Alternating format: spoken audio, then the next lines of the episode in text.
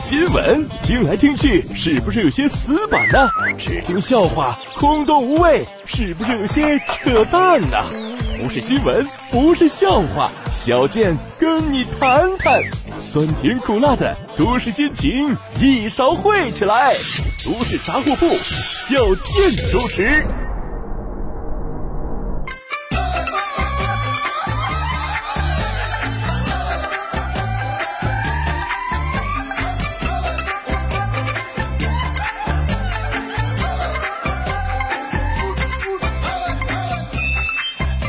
人傻嘴不甜，长得磕碜还没钱。大家好，我是小健。说最近有这么一个叫李中二的自媒体人，花了五百块钱进门费，混进了一个叫上海名媛群的微信群。五百块钱就能和名媛做朋友，看来这名媛的身价还挺贱。当然，事情没有那么简单。这个群的介绍呢，看起来挺高大上啊，说是年轻仙女们的专属奢侈品交流基地，和群友一起探讨爱马仕等奢侈品大牌，和群友一起打卡上海顶级下午茶，一起约饭。群内不定期互推高品质优质男生，结交金融巨子、海归精英，打造专属交际圈听着不一般。但等到进了群才明白，这个所谓的上海名媛群呢，俨然就是个高配版的拼多多。这话怎么讲呢？你看咱们屌丝们笨里琢磨啊，这个名媛那是不是都得谈一些高端话题呀？啊，像什么企业管理、对冲基金、原油期货、私人飞机什么的，对吧？但是在这个群里呢，这些通通不唠。这帮名媛都唠什么呢？他们唠，比如说。姐妹们，呃，丽思卡尔顿顶级套房，十五个人拼团的有没有？哎，想拼的喊一嗓子啊！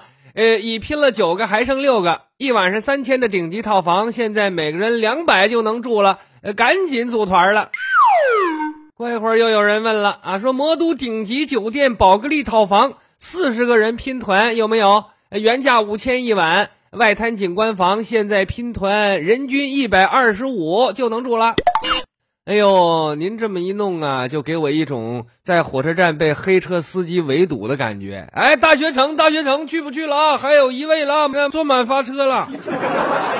或者是江南皮革厂，江南皮革厂倒闭了，王八蛋老板黄鹤带着小姨子跑路了，我们没有办法拿着钱包抵工资，原价都是一百多、两百多、三百多，现在通通二十，通通二十块，对吧？他就这种感觉。而且他们这么多人一起拼完酒店呢，呃，也不是真为了住啊，就是分批过去拍照、发朋友圈，证明自己住过最好的酒店啊。那说都名媛了，还这么肤浅吗？嗯，而且怎么还需要拼呢？我先不解释啊，这往下继续讲，就说这群名媛呢，不光拼酒店，还拼豪车，法拉利六千租一天，六十个人一起拼，每人出一百，就可以跟豪车拍照。就连咖啡、蛋糕、下午茶都一起拼，五百块钱的下午茶拼六个人，一个人八十块钱。大家商量好了，分成两波去。前一波三个人去了不吃啊，就拍照，拍完就撤，留给后边三个人再去继续拍。拍完了一个朋友圈加酒店、茶餐厅的定位，哎，再写上文文字啊，是经济独立就是爽。哈哈，您这就听明白了吧？感情啊，就是一帮假名媛。低价拼各种酒店豪车，然后在朋友圈里炫富，装那名媛是装有钱。还有一点，他们拼的东西不仅是酒店豪车下午茶，我不说大伙儿都想不到啊，他们竟然还能拼二手丝袜。你说哭泣丝袜啊，就是问了啊，姐妹们有没有拼单的？啊，朋友穿了两天感觉不合适，六百块钱就出了啊，我找个姐妹一起拼单，一个人出三百。呃，过两天我去深圳的时候穿一下，剩下时间都是你穿啊。老妹儿，你太有才了，丝袜都能拼，那玩意儿不怕传染脚气吗？对此，单身屌丝鲁大炮特别的兴奋啊，他就问了：“哎呀，既然丝袜都能拼，那请问有没有人愿意跟我拼裤衩啊？” 今年我本命年，红裤衩刚穿了十个月，明年穿不上了。求明年过本命年的这个兄弟姐妹接手一下呗。二十块钱买的，我现在十块钱转让，嘎嘎红啊！洗过好几十水，一点没掉色，屁股上还磨出来个窟窿，上厕所不用脱，十分的方便。要是穿的精心的话，那么的，等下回我再过本命年的时候，十二年之后，我愿意用五块钱回收。打开思路，其实我们还有很多可以拼的吗？比如拼沙县小吃啊，门口雅座，绝美街景，二十八元套餐，六个人拼团，提前说好都不许吃啊，就拍一个沙县用餐的呃优雅环境，咱们拍完就走。还可以拼电影《我和我的家乡》，票价四十二，里边六个故事，六个人拼团，每个人七块，哎，打造知识人设，彰显文化品味。每个人只看一个故事，看完就走，换下一个继续看，不影响连续性。有拼的没有？甚至可以拼肯德基甜筒，六个人起拼，坐在高端西餐厅的出菜口，允许一边舔一边拍，但一个人只许舔一口啊！能保证绝不多舔。有素质的姐妹快来，不出钱带优惠券的，你可以吃底下这桶。哎呀，那说这些假名媛。这搞这一出图什么呢？就是为了满足虚荣心吗？啊，那当然不是。所谓无利不起早啊。其实前面群介绍已经说了，这个群存在的目的就是要帮呃这些女人呢结交金融巨子、海归精英，打造专属交际圈说白了，他们根本不是什么名媛，不是白富美啊，但他们十分渴望把自己包装成名媛。包装成白富美，然后好往这高级社交圈子里挤。有钱人你平时接触不上啊，你挤进去没准就遇着两个啊。那他们呢，一个个是自诩南京西路林青霞、黄浦江畔小热巴，一边说经济独立有多爽，一边问哪里有免费的下午茶。平时生活当中呢，日常就是挎着。呃，拼单租的爱马仕包包，穿着拼单买的二手 GUCCI 丝袜，发各种朋友圈文案立人设，到各种高级场所钓大鱼。你要开个奔驰、宝马、奥迪什么的，那对不起，你层次太低了啊，人家都不惜搭理你。就是这群人呢，这两天在网上让人给骂惨了啊，这这老底儿给揭了，呃，基本上都说他们是虚伪、物质、拜金、渣女啊，但是。小倩，我不这么认为啊！我这个思路一向比较清奇，大伙儿知道啊。我觉得这些人呢，呃，也不是没有可取之处啊。我总结了一下，发现他们身上啊，实际上有几大积极方面。第一，他们充满了梦想，虽然出身不好，但人家知道往上爬呀，不像我们这种屌丝啊，破罐破摔，这辈子就这样了，自暴自弃啊。你看人家，呃，这么努力。呃，还对人家冷嘲热讽的，人家是在以实际行动试图实现人生逆袭。第二，他们充满理性，他们包装自己，但是不刷卡、不借贷、不高额消费，完全量力而行，需要啥全靠拼，非常的贤惠。他们的头脑特别清醒啊，他们知道奢侈品的作用就是用来装叉，而不是用来败家。能用拼的手段得到奢侈品，那就不一定需要买。他们以实际行动为年轻人树立起了理性消费的正面典型。第三，他们反对制假，即使没有钱买不起奢侈品，宁可抱团拼单，也绝不购买假货高仿，为我们社会打击制假售假贡献了积极的力量。第四，他们环保节约，他们拼下午茶，但是只拍不吃，真正实现了对粮食的节约利用。知道他们这种行为，非洲难民都得流泪，袁隆平都要点赞呢。第五，他们艰苦奋斗，一条丝袜两个人穿，三个人穿，n 个人穿，让我们又看到了父辈新三年旧三年，缝缝补补又三年，艰苦朴素奋斗的岁月。第六，他们促进社会和谐，他们看似很讨厌，但实际上人畜无害。啊，这个很非常关键啊！大家想一想啊，这些假名媛会实际影响到我们吗？啊，不会。真正的土豪看不上他们，普通的中产他们看不上，跟咱们这些屌丝那更是相隔十万八千里。唯一能跟他们搭伙的，只有那些啊，哼，一时走了眼，有几个小钱儿，自我感觉良好的骚包少爷和暴发户。这些骚包暴发户啊，他看不起普通女孩，真正的名媛他们还高攀不起。哎，正好跟这些假名媛王八丑绿豆齐活了。第七，他们可以刺激经济。前面说了，他们费尽心思，最终目的就是钓凯子。虽然他们打扮自己的时候，呃，花钱畏畏缩缩，但吃苦是为了享福啊。他们在让凯子花钱这件事上，肯定会重拳出击。只要凯子花钱，那就是促进了消费，拉动了内需，工厂加大生产，招募更多工人，我们的世界会变得更加美好。哪怕最后不成啊！打完一炮再换下一炮，循环经济玩的妙。第八，他们有组织有纪律，他们成群结队出入高端酒店、名流会所，认识高端人士啊，你介绍我，我介绍你，非常懂得抱团取暖、互利共赢这个道理啊。他们低调内敛啊，你看网上被骂了这么多天，没有一个假名媛站出来反驳，说明他们心胸开阔。不与穷逼争上下，不和屌丝论短长。哎呀，反正越分析呀，我就是一个字儿啊，服啊！假名媛看起来讨厌，但实际上处处可爱。哼，呃，我觉得应该赞美他们，毕竟他们可以出名了，商家可以赚钱了，土豪可以约炮了，屌丝可以减笑了，这不皆大欢喜吗？最近还有人说上海名媛这么一个稿子可能是假的。啊，是自媒体为了吸引流量编的谎。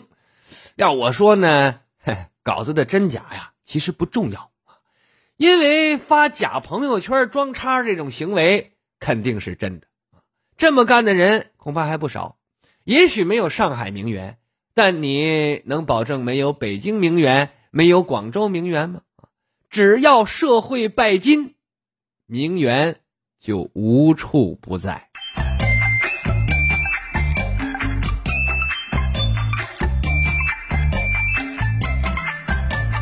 都市杂货铺，小健主持。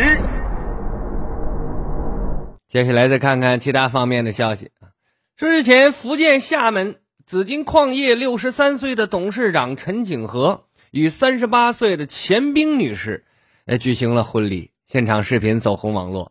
新郎是国内最大金矿的老板，上市公司市值超过一千五百亿。新娘钱冰呢，是经济师、并购交易师，长得很漂亮。呃，新娘在这个婚礼上说呀，真正的爱情能够跨越和突破年龄的界限。可能有人觉得这种结合，一个六十三，一个三十八，他就是为了金钱。但是小健觉得这一定是真爱啊！如果不是真爱的话，人家男方完全可以找个十八的，要多少有多少。三十八凭啥？这正是哎，十八新娘八十郎。苍苍白发对红妆，鸳鸯背下成双夜，一树梨花压海棠。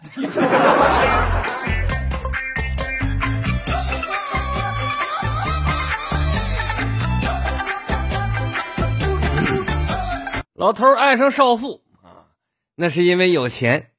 可说这明星小伙爱上一个大妈是为了什么呢？说在江西赣州的黄阿姨今年六十一岁，从年初开始在短视频平台上迷恋上了演员靳东，啊，这个很著名了，可能很多人都认识啊。从早到晚呢都在看靳东的视频，甚至茶不思饭不想，人也瘦了十斤，并开始和丈夫分床睡，哎，感情出现裂痕了啊。近日这个黄阿姨呢突然离家出走，要前往吉林省长春市。他说自己啊，已经和靳东通过网络相识相恋多时了，要谈婚论嫁。这靳东还要给他一百万，再给他买套房子。家里人就劝他说：“你好家伙，咱就不说人是不是明星，岁数差那么多，人长得又帅，你又老又丑，凭什么跟你结婚呢？”但是黄阿姨呢，坚信不疑啊，你你这是假的，不可能啊，肯定是真的。他还跟我说甜言蜜语。还跟我视频连麦呢，他 甚至和儿子、丈夫都闹翻了，啊？家人一提起这件事儿啊，他就发火，还动手打人。据了解，这个黄阿姨所说的演员靳东呢，实际上这不可能是真人儿啊，就是用软件合成的人物形象。所谓甜言蜜语，那是用声音模拟器做出来的语音啊。网上有很多这种呃假账号，就是用来骗人的，是吧？哎呀，这个靳东本人实际上没有官方认证的账号，所有都是假的。不止靳东，还有什么这杨幂呀，又是反正哪哪个明星红就就冒充谁啊。那希望这件事呢引起大家的警惕啊！天上不会掉馅饼的。小健，我一会儿我也得查一查，每天晚上陪我视频聊天的迪丽热巴，她是不是本人呢？他。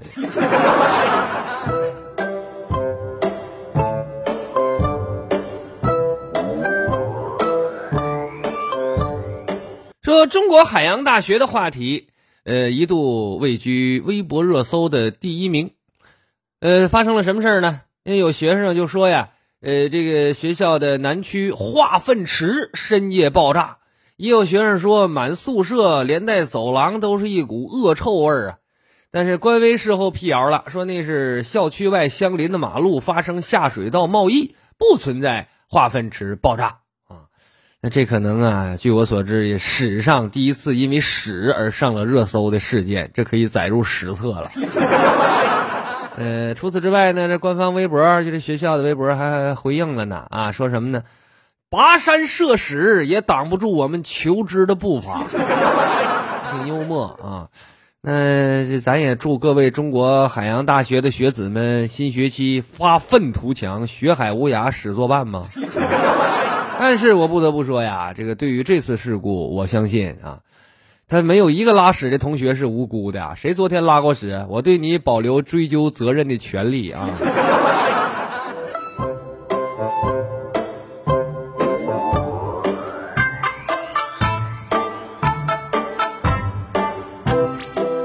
说上海的谢阿姨近日接到一封国庆期间的交通违法处理通知单。让他和家人倍感意外，因为通知单当中就说他他家里有一个人闯红灯违法了，谁呢？是谢阿姨他哥哥谢老伯。但关键是不可能，谢阿姨说你绝对不能发生这事，因为他哥已经去世九个月了，人都死半年多了，上哪去闯红灯去啊？啊，那经过初步判断，这个事是电脑系统闹的乌龙。啊，把别人当成谢老伯了啊！系统里也没记载说谢老伯已经去世了，没有及时更新啊啊！这这这太令人失望了。我刚开始看这新闻，我还以为现在人脸识别这么先进吗？连阴间的人都能识别出来了。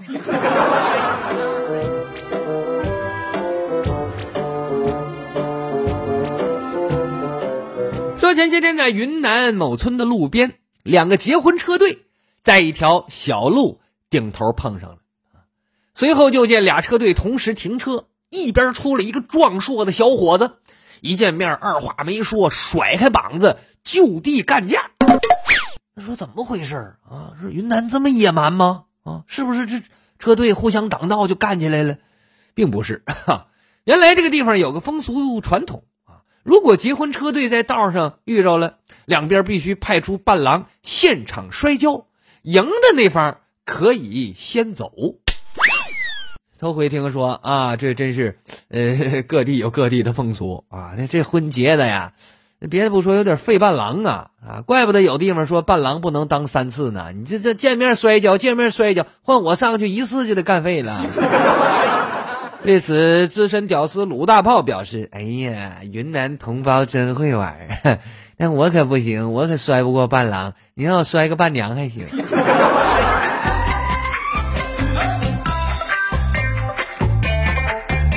重庆网红景点洪崖洞旁边有家火锅店啊，因为靠着景点嘛，很多游客啊，开了很多年都特别火。国庆期间呢，每天都能吸引两千多位游客吃火锅。这两天，这家火锅店迎来了国庆期间累计排队的第一万号客人。为了答谢顾客，火锅店送给这位客人一份大礼，可以免费吃三年火锅啊！这长期的饭票到手了。太羡慕了啊！我这眼泪都从嘴角淌出来了。但我也就是过过瘾，我这这听听别人啥的，你就是给我，我也吃不了啊！我这小体格子，那家重庆火锅多辣呀！啊，三年这我吃完我不能不顾大局呀！啊，括号菊花的菊。我建议中奖这位留个心眼吧，你白来的你得悠着点，你别一天三顿。我怀疑这家火锅店，他们可能跟肛肠医院有合作。你别看上边吃的欢，小心下边拉清单。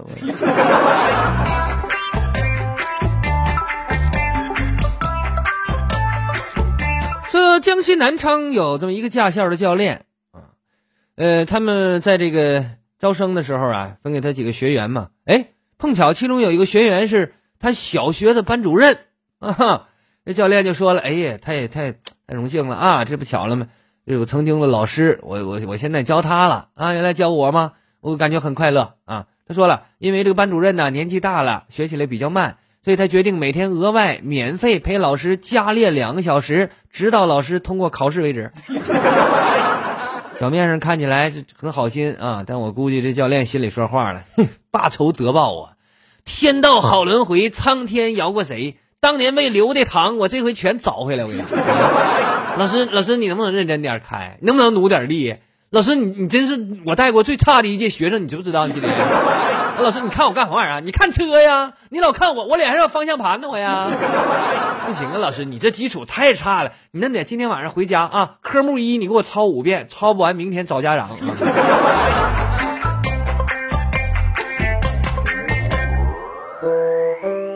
国有这么一个四十四岁的程序员叫杰克逊，他从二零零二年开始啊就网购啊，网购了十八年，但是这都很正常啊。可是他有一个常人绝对没听过的这么一个特点啊，别人根本都就就做不到。他买的东西从来不拆啊，一个都不拆，买完了成包装的往那一放，家里整整攒了十八年的快递。这真是大千世界无奇不有哈，还有这样的人啊！那么前段时间呢，很不幸这个杰克逊去世了于是他给家里留下了整整三个屋、两个车库、一个花园的快递。这家人把这快递一一拆开啊，这看里边什么玩意儿？各种的纪念品、签名照、绝版漫画啊，都是具有收藏价值的。哎，合计这么一算，价值人民币大概是三千五百万。好家伙，据说这些东西本来是杰克逊准备啊留到他自己老了以后再给他卖喽，哎，补贴一下生活费啊，呃，为了养老嘛，攒点结果呢，命不够硬，没扛住啊，四十四岁没等活到老就死了，怎么办呢？人都没了，家里人决定把这东西全部拍卖吧。啊，您看着没有？这就是大伙常说的，人生最痛苦的事儿啊，就是人走了，他钱没花完。网购十八年都不拆快递，哈。也是个狠人，但我觉得这条新闻的重点不在这儿，重点在网购十八年，四十四岁就去世了。这告诉我们一个道理：他网购过多容易影响寿命。真的，你事实证明了。希望各位女士吸取教训，谨慎败家，尤其是我媳妇儿。